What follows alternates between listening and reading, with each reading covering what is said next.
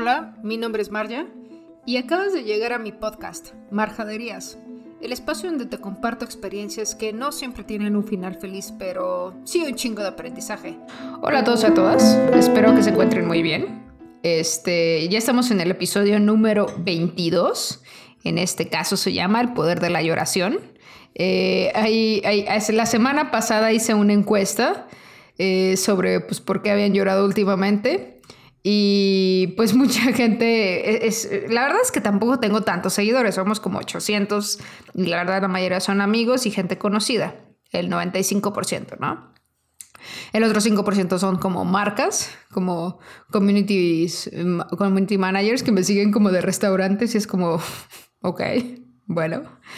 Pero este, respondieron a la encuesta como 50 personas sobre este tema de la lloradita y se me hizo pues muy interesante en decir, porque varias personas dijeron, güey, por una opción que diga todas las anteriores, que lloré por todo lo anterior que se mencionaba, que era, eh, me hicieron enojar por tristeza o, o, por felicidad y demás. Entonces está interesante cómo, cómo somos familiares al llanto, ya que somos un poquito más grandes. Eh, es un tema que quiero esta vez abordar porque, no sé, pienso es como su lloradita y a seguir, ¿no? O su lloradita y a dormir. Eh, antes de tomar terapia en algunos momentos de mi vida, decidía yo ver ciertas películas que sabía que me provocaban llanto y que me podían desahogar, en lugar de ir a terapia. Era así como, ah, sale más barato ver una película y llorar que, ir a terapia a resolver mis broncas. Pero no, amigos, sí es, sí es muy bueno este, ir a terapia. Creo que es de las mejores cosas que podemos este, invertir. Eso y comer rico, ¿no? Pero bueno, dentro de esto yo recuerdo muchísimo, tengo eh, dos recuerdos muy familiares. Eh, uno de ellos es cuando hice un berrinche y lloré por un juego de Jurassic Park. Este, y, sabía que parte de ese berrinche podía tener efecto. Aún tengo ese juego para recordarme que pues, las cosas no se, no se consiguen por medio de berrinches. Y otro recuerdo que tengo es una vez como hace unos 10 años que me tronó una ex, este, y que mi mamá me vio tan mal, pero tan mal, que me dijo que no quería que se volviera, que no me volviera a enamorar así, o que no me enamorara de, de nuevo de esa forma, porque no quería verme sufrir así por alguien. Y pues obviamente a quién creen que le valió Chilaquil esa, esa solicitud, a mí porque pues sí, me volví a enamorar muchas veces y volví a tronar y pues me seguí lanzando como niña en tobogán en balneario de Semana Santa y en la playa, ¿no? Pero yo recuerdo mucho eh, en la parte de mi infancia, mi mamá, eh, cuando nosotros éramos niños y nos veía llorar, pues nos decía, pues no lloren, ¿no? Y es, un, es una frase como muy familiar para mucha gente, el no llores. Y, supongo que a mucha gente pues se le parte el alma a la gente que te quiere cuando te ve llorar. Y a veces no saben cómo llevarlo y pues eh, el llanto podría ser muy, es muy necesario, pero es, es, muy raro. Yo, por ejemplo, si es como una de las cosas que digo así de, sí, sí, soy muy llorona. La gente cree que así de, sí, no, todo es risa, memes, diversión y Mar es eh, la salvaje, que pues no, claro que no, soy una persona súper, súper llorona, eh, no me da nada de pena, me he convertido en una persona como muy, muy emotiva, siempre he sido una persona muy sensible, pero de unos años para acá, desde que empecé como a liberar todas esa, esas emociones, sentimientos y canalizarlos y usar las válvulas, eh, me he vuelto una persona como muy expresiva emocionalmente, o sea, en el tema al menos de la llorada. Eh, porque al final del día, recordemos que el llanto es un lenguaje. O sea, y es bien, es bien curioso esa parte, porque este lenguaje de llanto es el primero que tenemos y es el primero que se da cuando alguien nace o cuando alguien llega al mundo. Pero también es el lenguaje con el que despedimos a las personas de nuestro mundo o de nuestros mundos.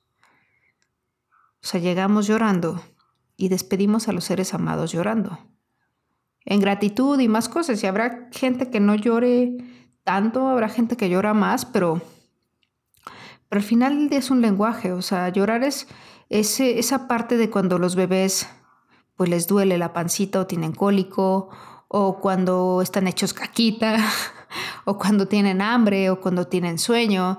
Entonces es como los primeros y creo que el, amor maternal van ahí descubriendo como los distintos tonos de, llanto para poder atender a sus, a sus hijos o sus bebecitas. A sus bebecitos, bebelín. Pero e, esa parte me encanta del cómo el llanto es algo que no se detiene. O sea, y tarde o temprano sale como pues, un río que, que toma su curso de nuevo, que aunque le pongan barreras o una presa o construyan una carretera por ahí, pues el, agua no olvida, ¿saben? Y creo que las lágrimas o el llanto conocen su propio escaparate. Sí es muy... Es, un rol cultural muy fuerte ese de no, los hombres no lloran o, o llorar es signo de debilidad. Y en estas interpretaciones, pues la verdad es que, que creo que es importante que sigamos rompiendo ese tipo de barreras, crear ambientes seguros y de respeto para poder llorar pues a gusto, ¿no? Así de suéltame y demás. Me acuerdo que el otro día con, con este, con Monchis o alias mi compadre, este, estábamos viendo la peli de Lady Gaga de la de Nace una estrella. Y la verdad es que yo me agarré llorando. No sé si, bueno, quien esté escuchando esto, si vio esa película, uff, la película perfecta para la lloración, ¿eh? Aparte está súper bien hecha. Yo me agarré llorando tanto, pero era así como yo en posición fetal, tercera, cuarta cita con la morra y yo llorando así. Y ella así como de, Solo me abrazaba y me decía todo va a estar bien. Ni me preguntaba qué tenía, nada, nada, nada. Y, eso fue como de las cosas que, que, que, me gustan en, en, sí, pues no solo en, en, Monchi, sino en la gente. Cuando no te prohíben llorar, cuando un amigo, una pareja, un date, un familiar, quien sea, no te dice, oye, no llores. Es como, no, güey, tú date, tú chilla, tú berrea, es como, como si, imagínense el sentido opuesto eh, eh, en el motivo de la llorancia, de la llorancia, iba a decir. La llorancia, la lloración y la lloradita. Imagínense en, el opuesto de que alguien te diga no te rías o no llores de risa. Es como, güey, o sea, ¿por qué no? O sea, porque no voy a llorar de risa, si es como muy, muy divertido lo que nos acaba de pasar. Y, esa es, esa parte donde creo que son límites que no son necesarios. Y, pero creo que el, llanto tiene muchísimas interpretaciones en las que debemos, al menos a mí la semana pasada me abrumó la vida de repente y era así como tantas responsabilidades, no sabía, era tanto estrés de las chambas, de los proyectos, eh, de cuentas, de, la vida adulta, de pagar, de hacer súper, de seguir pagando cosas y, demás, que, hubo un punto en el que ya no pude. O sea, de verdad fue así como, ya, ya no puedo. Y me agarré llorando, así durísimo. Y lloraba y lloraba y lloraba, estaba sola en mi casa. Y estaba yo llorando, llorando, llorando. Y ya al día siguiente como si nada, de verdad, literal, como si nada hubiera pasado.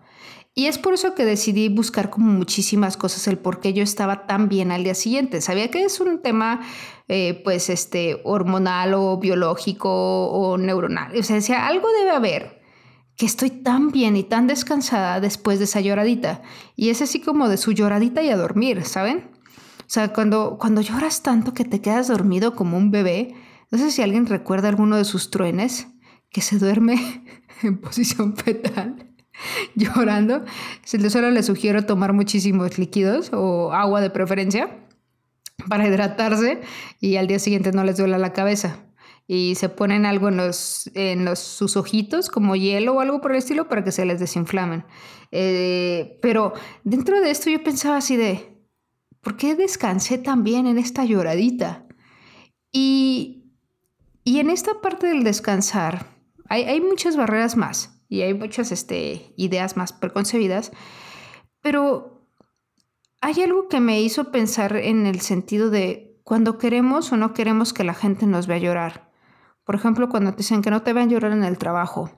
Y creo que todos hemos estado en ese momento donde la injusticia, la impotencia toman parte de nosotros y es la única forma de comunicar ese dolor, el llorar. creo que finalmente es una válvula que se necesita expresar y no acabar explotando con quien no la debe y no la teme.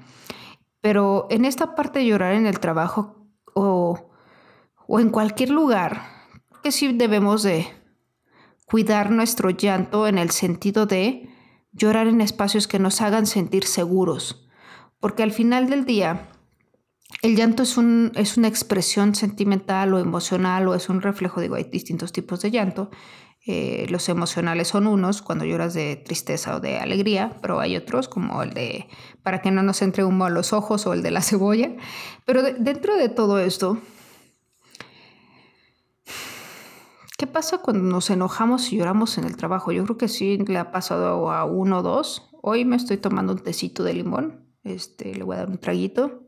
Salud con todos los que me estén escuchando, si están tomando algo por ahí. Mm.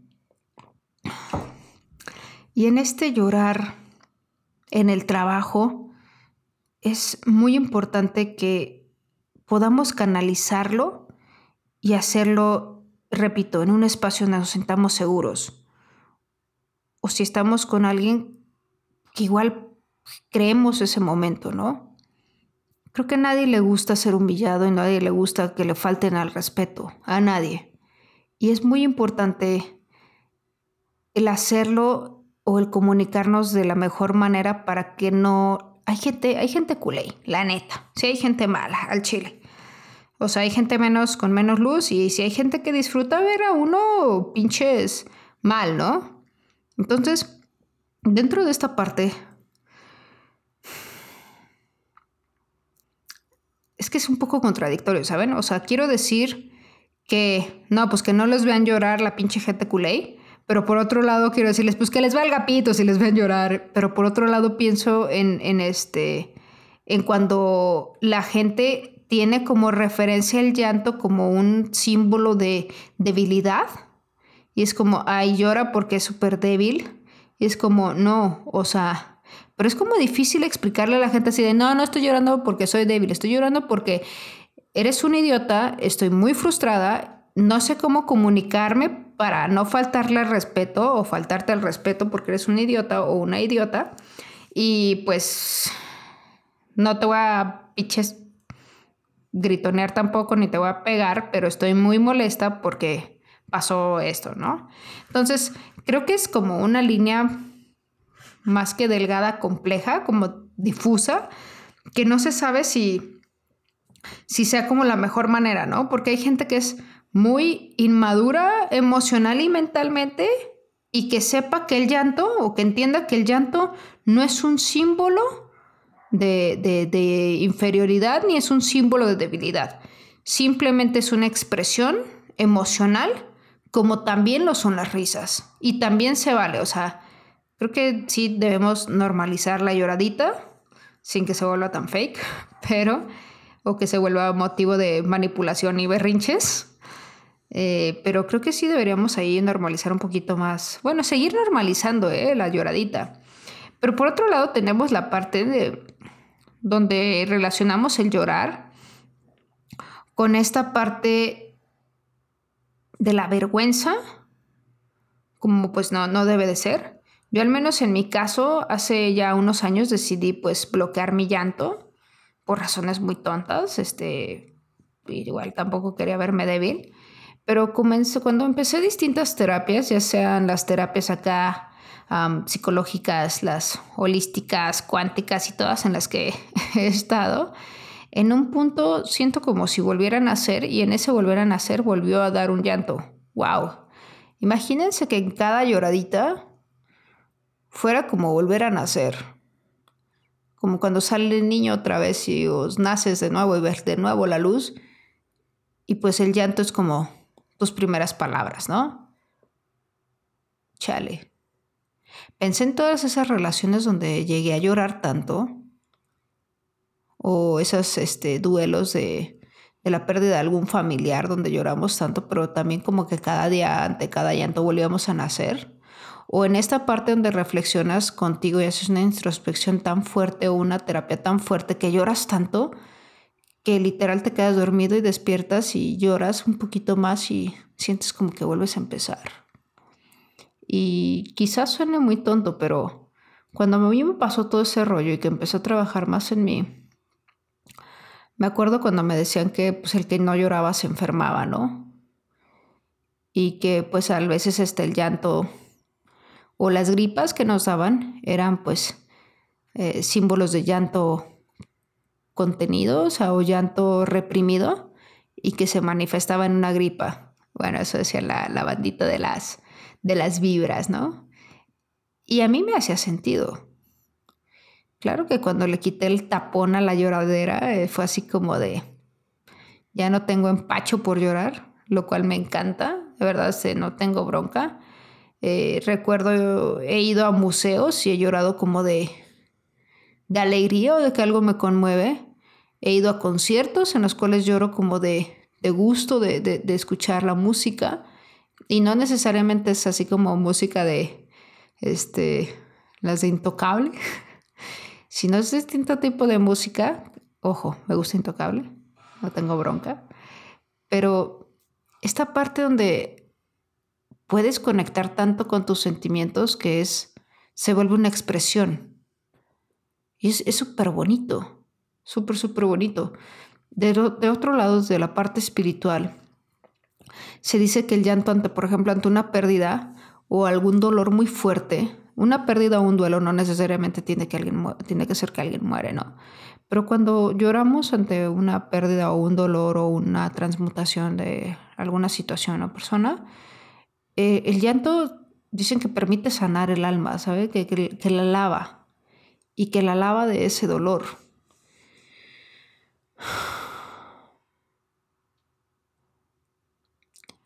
No sé qué decirles, me quedé pensando muchísimo en hace unas horas se me salió una lagrimita y era así como como de conmoverme por algo y es muy bonito cuando lloramos o se nos sale una lágrima que algo nos conmueve y es como qué bonito es, es todo, ¿no? Eh, hace un rato que no lloro tanto de dolor. Sí, me aventé unas buenas lloradas al inicio de año, muy, muy buenas. Bueno, ahí en los meses y este...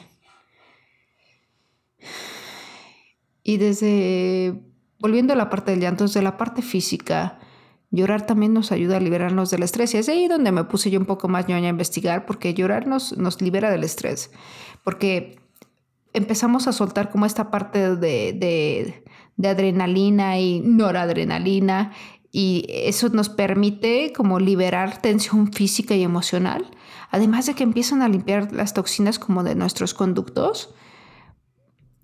También dicen que el llorar este, nos permite regular el sueño, o sea, también es un tema pues biológico, digamos, neuronal, hormonal también. Pero por otro lado, pues es, es como llorar, se, se, se, dice, ya hay varios estudios sobre este tema, que funciona como un opiáceo, como, de, como una droga, que nos ayuda a sobrellevar el dolor. Recordé un, un momento, es que es, es un, un, programa de Discovery Channel que se llamaba el cuerpo humano una máquina perfecta y platicaban como todas las funciones del cuerpo, es cómo es que, cómo es que cicatriza, cómo es que hablamos o aprendemos otros idiomas, o sea, de verdad somos seres humanos fascinantes, cómo es que razonamos, también somos muy idiotas. Eh, pensaba mucho cuando estaba chavita, porque si nosotros desarrollamos o inventamos esta parte del alcohol, o sea, como humanos, ¿por qué no lo podíamos controlar y nos poníamos súper pedos?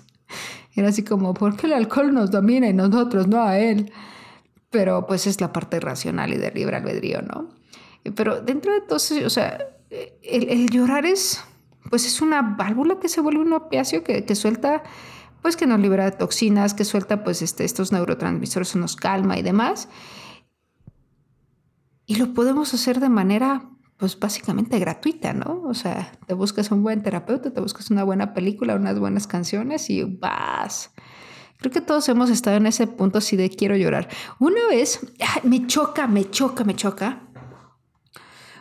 Y creo que esa es la bronca cuando tenemos tan normalizado y ojalá no lo volvamos a hacer. Ojalá y eduquemos a los niños a que no lo hagan cuando le decían a alguien o le gritaban a alguna persona, quiere llorar. Creo que la bronca viene desde ahí o sea, hasta me duele, hasta quiero llorar o hasta me, me, me emputa. perdón, eh, esa frase así de como, quiere llorar, quiere llorar. Sí, sí, sí quiero llorar, ¿cuál es el pedo? O sea, me hubiera encantado responder eso alguna vez en mi vida. Sí, sí quiero llorar. Y es como, wow.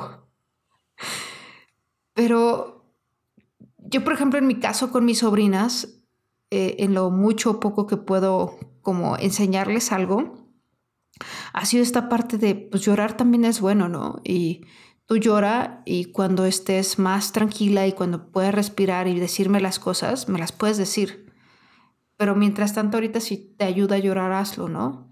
Si es por berrinche, es como con el berrinche es otro rollo, es así de, a ver, si sigues llorando, no puedo entenderte, necesito que me digas qué necesitas para ayudarte o apoyarte, porque no te entiendo si estás llorando así por un berrinche.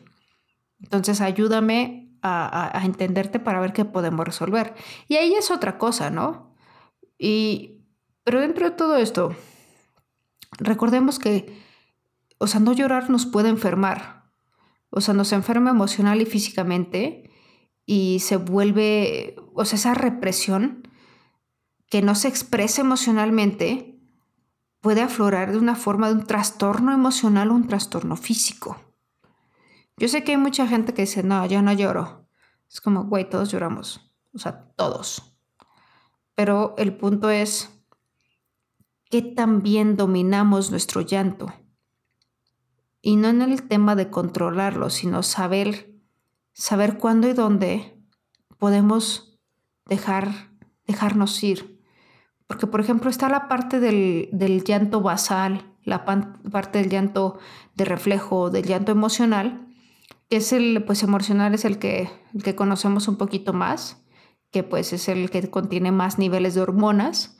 El de reflejo es cuando hay humo o cuando cortamos una cebolla o bostezamos o algo por el estilo. Y la parte del basal, basal es el que está todo el tiempo en, pues en, los, en las lágrimas basales y es el que pues, nos permite tener como pues, los ojos húmedos, ¿no? Cuando parpadeamos. Pero estos otros dos, el de reflejo y el emocional, pues son uno que no podemos controlar al 100 como el, pues el de reflejo, pero el emocional sí podemos más que controlarlo, regularlo, ¿no? O sea, gestionarlo, ¿sabes? Hasta dónde hay chilladera y hasta dónde no hay chilladera. Porque, pues, ¿qué se hace cuando alguien llora? ¿Cómo podemos estar acompañando a quien llora? Y nosotros, ¿cómo nos sentimos al, tener como ese contacto con nuestro llanto? Es un tema, se me hace muy, muy curioso. La verdad es que eh, conozco personas que no les gusta que los vean llorar y es como, bueno, no pasa nada, o sea, todos lloramos, no te preocupes. Vergüenza nos debería de dar vernos guacarear de borrachos. Eso sí no nos gustaría que viera la gente. Pero el llorar es como, pues es normal. Creo que sí deberíamos normalizar un poquito más esa parte. Tanto hombres como mujeres. Sí hay un poquito más de... Eh, se dice que pues, las mujeres lloran más por estos tomas de testosterona, los hombres lloran menos y demás. Pero finalmente, pues creo que sí es importante el, el hacer la, parte de conciencia de, de que si vemos a alguien llorar, no necesitamos decirle que no llore ni preguntarle por qué llora. O sea, bueno, al menos que sea un caso de un niño o una niña o un tema más particular, pero si, si esa persona nos está contando historia y, y solo llora, por eso es como, no necesariamente tenemos que calmarle, o en una pelea con un amigo, pareja, trabajo, es como, no, no le prohibamos a la gente expresarse y una expresión es el llanto. Al contrario, hagamos sentir a la persona segura y en confianza de que puede expresarse, puede llorar, como reírse. Creo que nos podríamos ahorrar muchas broncas si apoyáramos simplemente estando. Pero bueno, fuera de esto, hemos llegado al final del podcast. Este, ya casi es diciembre. Ya casi cumplo 33 años, amigos. Muchas gracias por seguir compartiendo este podcast, este, pues en sus redes sociales, con sus amigos que mandan mensajes. Eh, está muy chido, la neta. Espero que esto siga creciendo de la mejor manera y pues que ustedes también sigan creciendo pues chido, ¿no?